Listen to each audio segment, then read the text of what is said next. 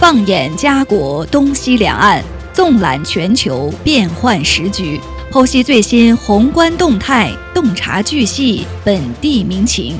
Yes, my radio。今日话题，欢迎您的收听。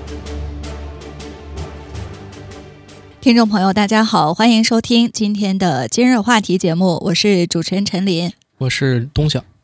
呃，今天啊，我们来给大家说一个有关中国的话题。呃，前几天呢，在中国北京召开了中关村论坛。我相信很多的听友一听到中关村这三个字，就有很多的记忆。像我自己，就是可能大学的时代去中关村有个电子城，我都忘了叫什么名字，去那儿攒电脑，然后买电脑，或者是买一些科技产品，呃。对于很多科技界的大佬来说，我觉得他们都是从中关村创业发家的，所以每个人可能都有一个中关村的记忆。今天我们就借着这个中关村论坛的这个话题啊，给大家讲讲有关中关村的故事。呃，同时我们也关注一下这个论坛上面有什么新的这个亮点，可能会对您的生活或者是工作获得一些信息。那我们其实中关村这个地方还是比较特殊的。它其实最早之前，中关村算是一个村镇，对，然后它也是后来被国家就是说成立成为一个自主创立的一个园区。这个地方很有意思，就是它为什么说是自主创立呢？它其实像跟当时划分经济特区，我举个例子啊，就是像深圳作为这个独立特区是不一样，它是国家划分的。但中关村的崛起其实是自主，是由这个村子里自己发起来的啊。当时是有一个这个中国，咱中国有个科学家叫这个陈春先老先生。啊，他是个物理学家，他就是当时在八零年代的时候，嗯，去美国参观了像硅谷啊这种地方科技园区嘛，然后他就回来就感觉说不行，咱国家也得这个搞一个这个地方，有一个硅谷，对，说咱得发展这个科技，然后他就发现这个硅谷像这种地方，它其实是一个在一个大学城啊，在一个比较密集的地方，当时有什么麻省理工啊、斯坦福啊这些学校，对吧？这挺其实也挺好理解的，就是吸收这个高端的人才嘛，对。啊，然后他就回来，所以在咱们这个北大清华边上啊，就是中关村搞了这么一个小公司。他一开始其实是搞了一个小公司，然后规模也很小，就是十几个人，但都是当时科技界的大佬，因为当时还有中科院嘛。对。啊，他们每天就在这个公司里面搞一些这个科技产品啊，搞光学，然后力学这些东西，然后每天都会有清华呀、北大呀、中科院这些学生啊来这里参观或者是看。久而久之，就是说，他小公司，然后吸引了很多人才，然后再慢慢的在周边发展，慢慢带起来，最终就变成了现在这个规模。所以说，它是一个自己由民众算是自发起来的这么一个园区，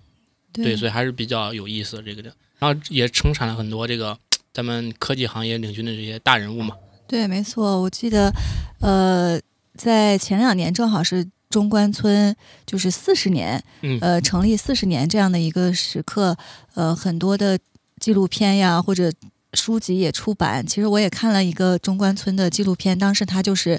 呃，走访了很多过去从。中关村起家的这些大佬，比如像刘强东，他自己讲，他可能最早创业的第一桶金就是在中关村卖光盘。呃，当时中关村就像你说的，它有一个优势条件，为什么选在这儿？因为北大、清华这些高校跟他就隔一条街，然后周围还有北邮啊，像中科院这些，这些人才都是掌握了最新的科技，所以他们到这里来进行这个碰撞交流。呃，以前这个地方。可能就是就是就是个村子，这个有菜地，然后有田，但是最后就是因为高校汇聚在这儿，所以就是天时地利人和，呃，而且就像你说的，就是自主创新、自主创业，就很多人可能到这里，他就是奔着创业来的，他可能就不是说我来这儿我找工作或者想做一个打工人，他来这儿打一辈子工，对。他就是抱着一个梦想，说我在这儿。能发家，你像这个刘强东一讲他的创业故事，可能激励很多年轻人，从这个卖第一张光盘或者卖第一个电脑开始，到最后建立的京东这样的一个庞大的电子商城，还有就是呃我们大家熟悉的这个小呃雷军，对他自己，我当时也是看了一个就是雷军他自己在纪录片当中就回忆嘛，他说，呃，他当时就读到一本书，在他这个大学的时候叫《硅谷之火》，所以他内心就像一团火在燃烧。然后当时他就在硅谷，但是就是找了个替代品，可能就是这样的想法。所以他看到这个硅谷之火，然后内心燃起这个创业之火。后来他不是创立了这个，呃，他最早是金山公司，对对对，他最早是在。那个 WPS 这个公司，WPS 这个公司就是咱们的文档软件嘛，当时是很厉害，在跟这个 Word 文档微软在进行公开叫板啊。然后当时也是雷军他自己，因为这个人他自己也很努力，然后也很优秀，所以当时 WPS 老板就很就很看好他，对，然后就把他吸收到公司里嘛。当时就一起跟微软叫板，后来嗯也是有了很很强的成果嘛，他就自己出来。创业成立的金山，后来又成立了小米，对吧？所以我觉得从这个中关村出来的人，他们可能这个创业的这种思想、这种火苗，可能就是他们一直跟随着他们。你像雷军创立了金山之后，在他四十岁的时候又创立了这个小米，就他们从这里发家，可能这种中关村的精神。可能就一代一代的传对一代伴随着他们这个呃说是一种就是对说是一种创业创新，但其实也是一种传承。就是说咱们这个归中中中关村的这个创业精神，就就是传承起来。雷军其实他就是一个中关村的一个典型的代啊代表人物，因为你你像他是最先是入职 WPS 公司，然后再到创立金山，对吧？后来再就是到创立啊小米，然后这就是一个。中关村人就是说想在中关村发展的这么一个人的一个缩影，就是完成一个就是说是一个入职，然后再创业，然后孵化，然后再创业的这么一个循环，最后达到自己实现一个人生的这么一个价值和一。成了一个公司，对吧？也会给我们社会带来很高的价值。小米现在在咱国内其实也是很强的一个产业。对，所以从中关村走出来的大佬大咖，现在我们真的数不胜数啊。嗯嗯。呃，很多像什么美团创始人呀，王兴他们也是，都是从中关村走出来。我觉得除了中关村，我们当时就呃，我看这个各种书籍，呃。也分析啊，就说为什么会在这个地方就诞生了这样一个中国的硅谷？就除了咱们刚才说它跟高校离得很近，就是近水楼台，有很多的人才在这里汇集，还有就是国家的一种扶持，就当时给了很多的这种创业的优惠政策，税收政策也是倾斜的，所以很多年轻人就可以来到这里，呃。压力相对较小，在这个地方创业，对，有很多便利条件，他可以利用。这样的话，他的创业之路可能就会顺畅一些。嗯，没错，因为这个地方他非常鼓励就是年轻人来这创业，而且有很多创业文化，我觉得也是很吸引年轻人的。我举个例子，比如说他们那里啊，中关村有一家咖啡店啊，叫这个车库咖啡。这家咖啡店就很有意思，它是鼓励年创业的年轻人在没有 office 办公室的时候啊，你可以来我这个地方办公啊，你每天。你你的创业成本每天其实就是一杯咖啡，你点一杯咖啡在这做，你可以做一整天，你可以在这里谈生意，你可以在这里编代码，对吧？你可以在这里跟小伙伴一起合作，我觉得这个是很吸引人的。就好像咱们啊，还有就是加拿大，比如说一些城市都有这个城市的博图书馆，大家在里面学习啊，吸取知识，我觉得很有意思。比如说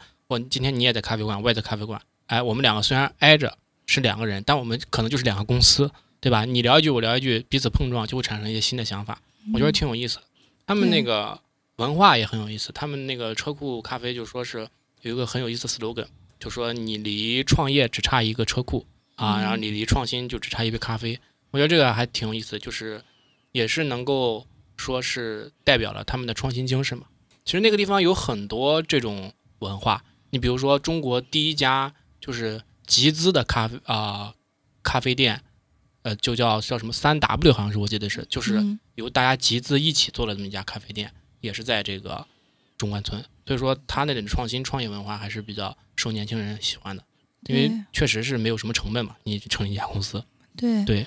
呃，他就本地的这些年轻人，就高校毕业的，其实你谈到，我觉得也有很多就是呃从海外就是留学归来的一些呃带着资金的。怀有梦想的这些创业人士，他们可能也会首选这个呃中关村，因为他知道这里可能是一种呃创业的文化，还有就是氛围都在这里，对政策支持，他就首选在这儿。所以后来呃中关村发展四十年的时候，我们看到就是当时从一个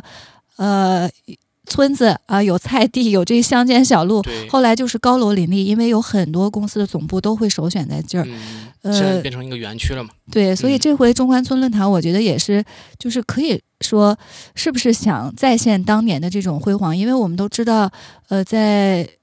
前几年，尤其是经历了疫情之后，其实前几年我们也看到过一些报道，就是中关村因为经济的影响、疫情的影响，可能很多公司的总部它。呃，当然也有很多人是因为在家办公，所以导致这个办公楼纷纷都退租，然后还有一些裁员的现象，就是让大家觉得好像对中关村好像是是不是在经历四十年之后，对走了一个下坡路。所以这回我们看到这个中关村论坛，它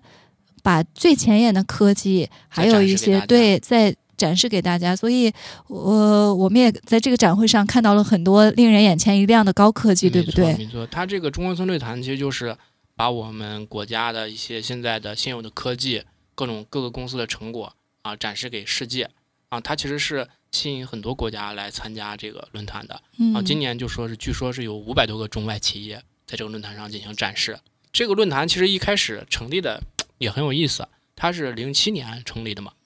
然后他是当时的这个，当时不叫中关村论坛，当时叫这个国际科技园区北京论坛，啊，是当时这个中关村那个副主任夏银奇先生啊，他就是说，怎么说呢？他就是每天接待外宾，啊，当时就是已经中关村已经是一个科技园区了嘛，那也是中国最多高端科技一个代表，对，他就每天负责这接待外宾。啊，今天接待一个，对，明天接待一个国家，像今天哈萨克斯坦，明天巴基斯坦这种东西，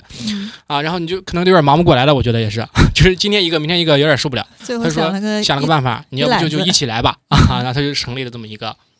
论坛，这么一个时间，有有点当年咱们那个大唐盛世万邦来朝这种感觉，嗯，对吧？然后就是确实是，啊，很多国家就在这这一段时间，像今年的话就是六天嘛，我记得是。对吧？对，那就是一起在这里来这里参观，然后每天有不同的人演讲，然后展示科技，其他国家看，哦，这个是真的是很厉害，对吧？所以后来零八年就改成中关村论坛了嘛，然后就是一直发展到现在变成这个样子，我觉得还是挺厉害的。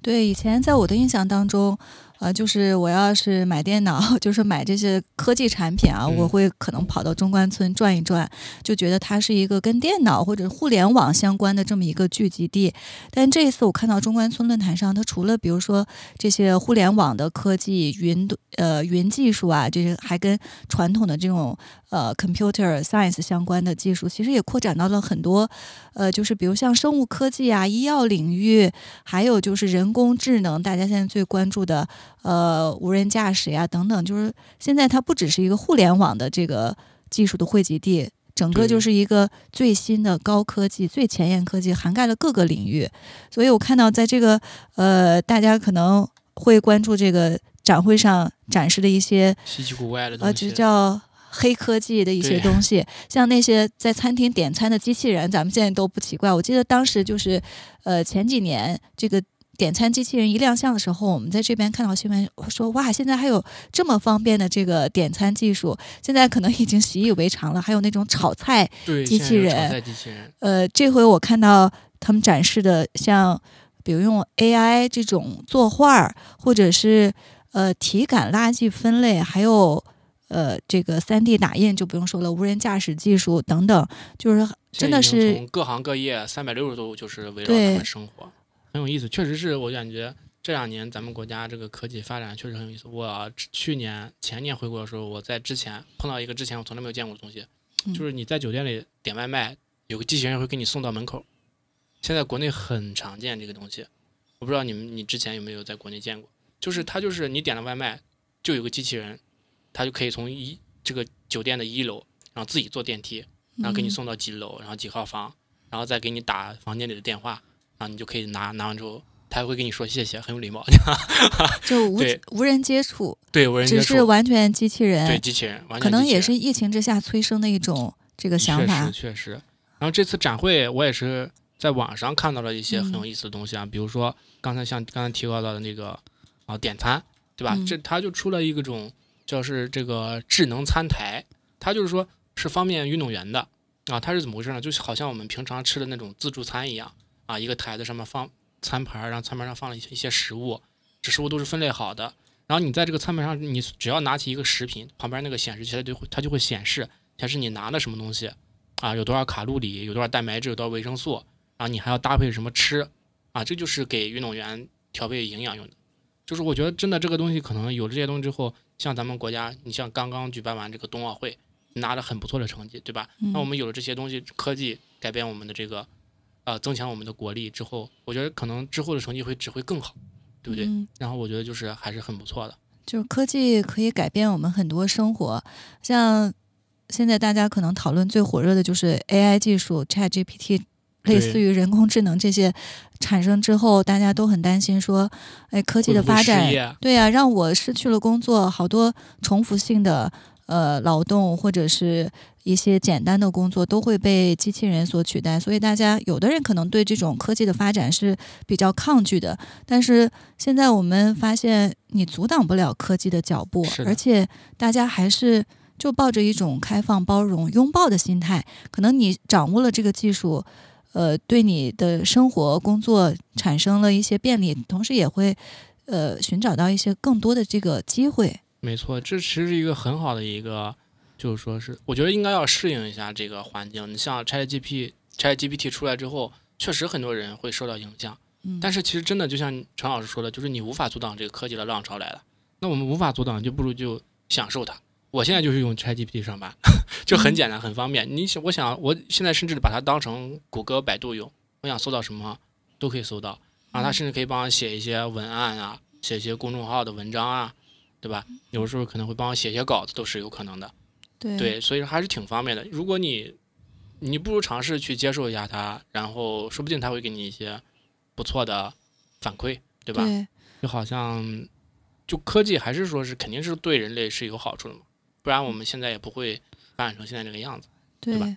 像很多可能我们工作当中、生活当中，就像你说的这种，呃，计算卡路里的这种点餐智能。计算，呃，还有就是很多这种可以做手术，在手术台上帮助病人做手术的机器人。我觉得这个如果是发展到呃一定阶段，对于很多对需要做手术，现在你比如去一些医院，咱们这儿加拿大也有这种情况啊，就是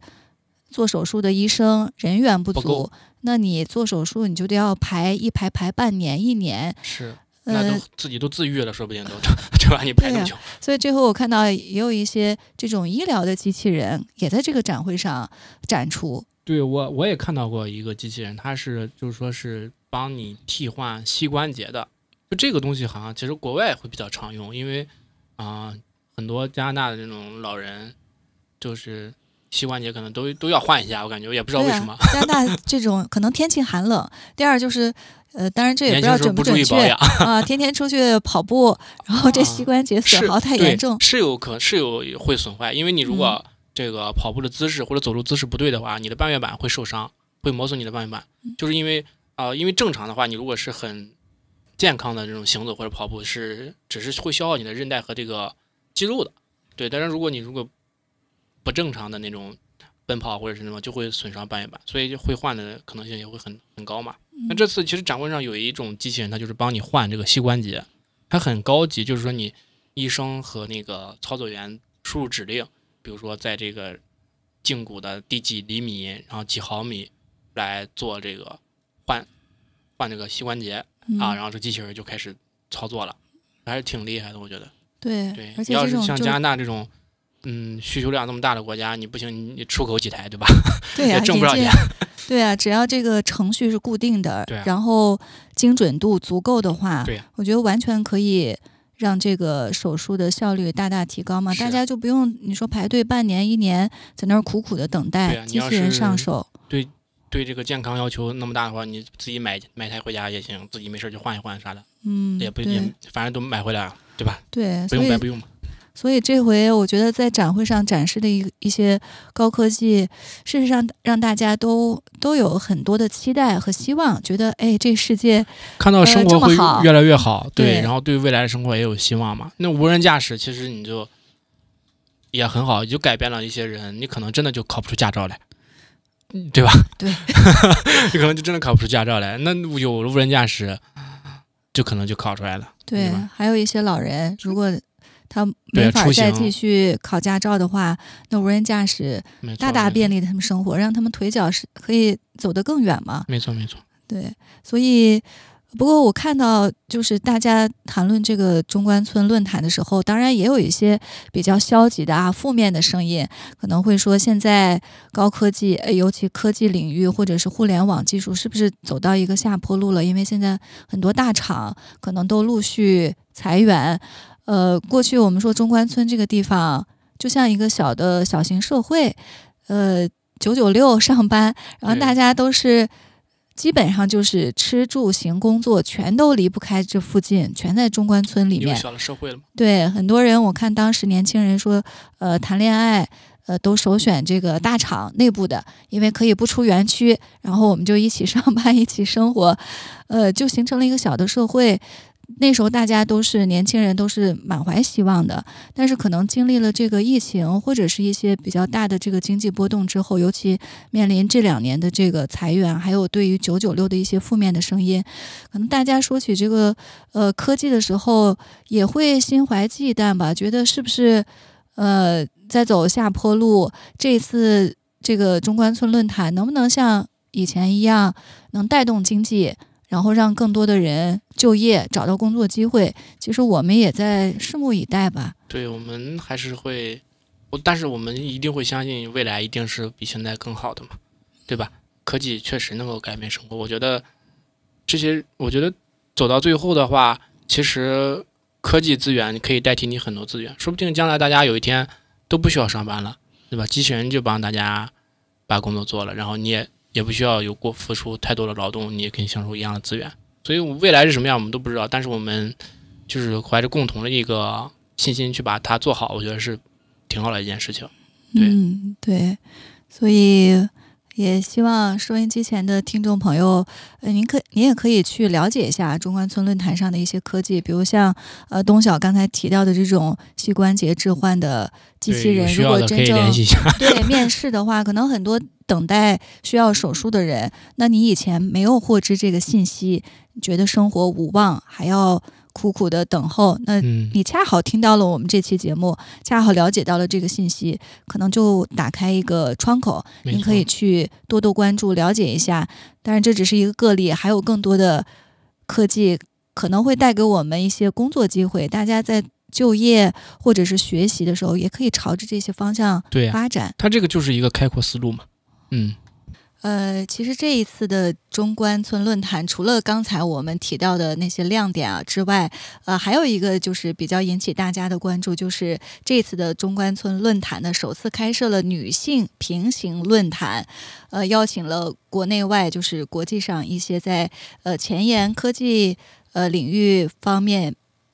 特别优秀的女性科技工作者来分享一些呃科技创新故事，所以我看到有的新闻媒体就报道说是她力量，就是女性的她。那么在这个呃展会或者是科技论坛呃中关村论坛上呢，也希望展现这个巾帼力量。呃，我看到呃比较这个大家熟悉的就是呃航天员刘洋，他在这次的中关村论坛上呢就呃发表了这个。演讲啊，我们称之为是星空讲话，它也是就是回顾了这个人类在过去的几百年当中所取得的这些辉煌成就，同时他也指出说，在这个整个辉煌的科技发展的历程当中呢，女性是从未缺席，就是他像。呃，这个所有的女性工作者也问好他，他他原话说的也，当时就是让在场的很多观众都十分的感慨。他说，在人类不断探索新知的历程当中，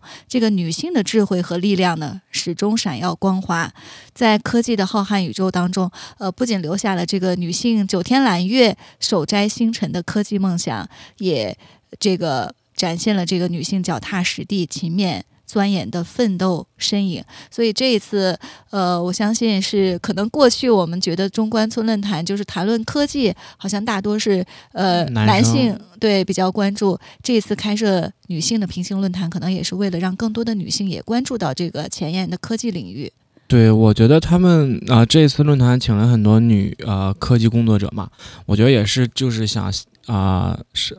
开展一些女性话题，对于科研来说，那可能也是因为考虑到想鼓励更多的这个啊，比咱们国内的女大学生或者是女硕士啊或者博士这种啊科技人员来参与到这个论坛上。可能是因为之前的论坛，比如说可能女性视角可能偏少一点，所以这次可能啊他们所以就是设设立这次这个女性平行论坛嘛。那其实呃这个中啊咱们这个中国女科技工作者协会的这个会长叫王阳女士啊。她就是在这次论坛上就说说了一句，就说很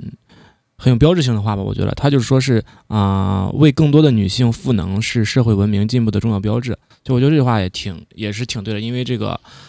因为人类自古其实就是母系社会更多一点嘛，对吧？那我觉得女生其实也是这个社会上。你肯定是呃，妇女能顶半边天嘛？就我觉得至少要顶半边半边天，对吧？所以我觉得就是双双向发展。如果说是你比如说科技更注重女性视角的话，那么将来女生就是说所谓的一些带引号的一些社会歧视啊，或者说是不是歧视也好，就是说是偏见偏见一些偏见，肯定也会随着科技的进步，我觉得也会啊算是打消吧。所以我觉得这个也是现在。嗯，怎么说？你像中关村的一些领导吧，算是他们的眼光也是比较有前瞻性。我觉得，就是你看他们在这个现在二零二三年嘛，大家就是最近几年随着这个科技进步和信息发展，这个有些男女的话题也是逐渐被讨论开了。那他们也注意到这个问题，那就在科技领域上，他们也把这个东西做了一些平衡，就说明将来女生的重重要性肯定是越来越重要，越来越重要。所以说。我觉得他们这一次开设这个女性评论坛，我觉得还是挺有意义的。就是其实最重要的还是就是说鼓励大家不不分男女去参加这个科技，嗯，科技生产、科技竞争、国际科技竞争嘛。对吧？其实你说的这个偏见，就是 呃，很多年以来啊，大家一说到女生，总觉得是，哎，谈到这个技术问题，或者是一些动手能力强的，或者是创新的，好像女性在这个当中发言比较少，就是占有的比重比较少，呃，都是比较靠后的，呃，所以你说的，呃，这个现在关注到这个女性，我觉得有两个。意义啊，第一就是越来越多的女性科技工作者在这个科技创新领域发挥着越来越重要的作用。呃，女性科技工作者，我看到一个数据，就是现在占比在这个科技领域当中已经超过百分之四十了。呃，确实是已经占半边天。另外，我觉得有一个点也是，就是很多科技创新其实是靠女性来推动的，比如大家在使用这个。呃，什么产品或者是生活当中的一些设施的时候，可能女性的这个思维更细腻敏感，他们可能提出一些要求，哎，促进这个科技能够进一步向前。是，肯定是这样，因为女生的呃视角来说是比较细腻，比较注重于细节，所以就能把这个事情更好的把控嘛。我觉得你光靠一些大男人确实是有点 遭不住。对，主要因为你说实话，我觉得科学来说，你肯定少不了女性。你像是。那人类其实历史上有很多女性，嗯，科研工作者都是比较杰出的代表。嗯，对你像是咱们中国传统的纺织的话，发明家就是说发明者就是啊，传说中皇帝的老婆雷祖嘛，对吧？然后后来还有这个咱们。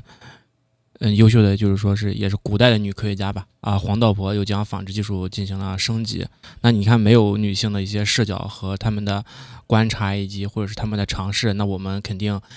现在也穿不上。就是说，就是我们应该是穿上，但是可能古代的人就穿不上，对吧？你这个科技就呃，怎么说呢？中华文明就少了一个很大的部分，因为纺织业其实是，呃，算是手工业，也算是古代的时候一个重要的经济支撑的一个部分吧。所以我觉得。肯定女生的这个视角和重要性，在科学领域当中是肯定是占一点很大重要性比重的。对，对，而且对，就像刚才我们也提到的这种女性特有的这种呃严谨啊、包容、体贴等等这些特质，可能。在之后会成为这个科技推动科技发展当中不可或缺的重要力量，同时也是这个科技产品的体验者。所以在这一次的中关村论坛上，呃，首次开设女性平行论坛，呃，我们希望在这个未来的科技领域当中，能涌现出更多的女性科技工作者、科学家，同时有也也希望有更多的女性朋友啊，多多关注这个呃论坛上面的一些科技的最新发展。对，今天我们这个今日话题中关村论坛，中关村论坛就到这里，感谢大家的收听。谢谢大家。